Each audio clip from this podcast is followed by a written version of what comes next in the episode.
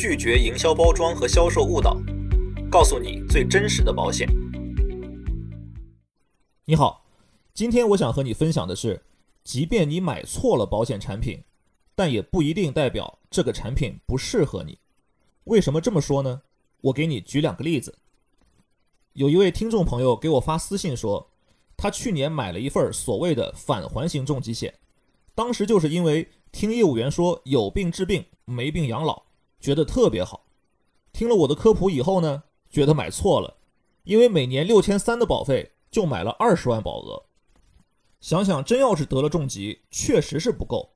可是呢，他感觉给他服务的这个业务员人确实挺好的。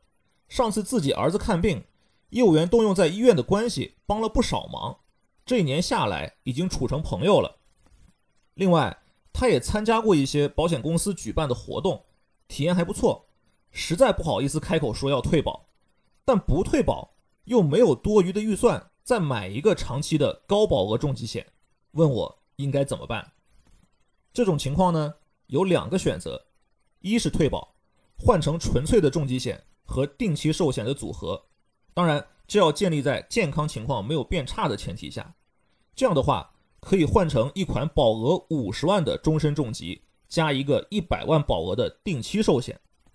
保障相对会充足很多，不过呢，先不说是否一定会影响他和业务员的朋友关系，但一些不错的活动体验很可能以后会减少，毕竟服务都是有成本的。二是保留这张保单，然后先用一年期重疾来做补充，初期一年也就几百块钱，对他来说影响也不大，现有的关系和服务也不会被改变。虽然随着年龄增长，保费会变贵。但收入的增长差不多能够覆盖，退休以后如果有能力支付，想续保就继续续下去，不想续保的话停掉也可以，因为退休之后重疾造成的损失会小得多，这一点我在之前的科普中也讲过。这两个方案哪一个对他来说更好呢？我不知道，因为每一个人都会做出当下自己认为的最佳选择，这个选择。是为了满足自己的深层次需要，但这个需要是什么，只有当事人自己才知道。所以我不知道他最终选择了哪一个方案，但要感谢他同意我把这个案例分享出来。还可能有一种情况，就是你懂得了这么多道理，但依然选择买错保险。比如我老家的一位朋友，因为有亲戚得了重疾，觉得自己需要买一份重疾险。一家大公司的业务员给他推荐了一款产品，他请我帮忙参谋。我告诉他，重疾险优先要考虑保额，也告诉了他，大公司和小公司的产品都是靠谱的，还告诉了他，即使小公司真的倒闭，保险法也有相应的规定来保护客户的权益，建议他选择小公司的产品。最后问他明白了吗？他说明白了。可我还是觉得买大公司的产品才放心。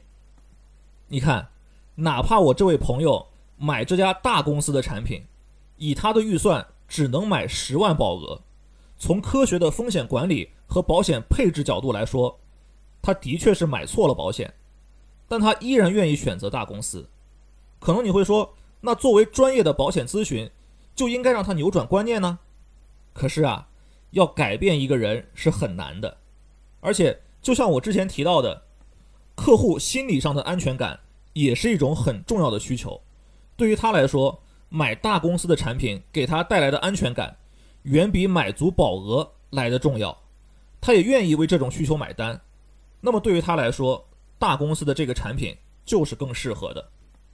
总之，适合自己的就是最好的。买保险是这样，生活中很多事情也是这样。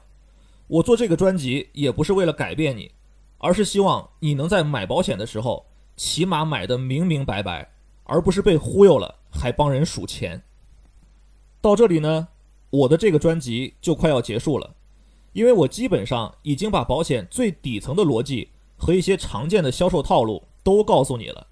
其实啊，保险真的很简单，只要你真正理解了买保险本质上是消费这个道理。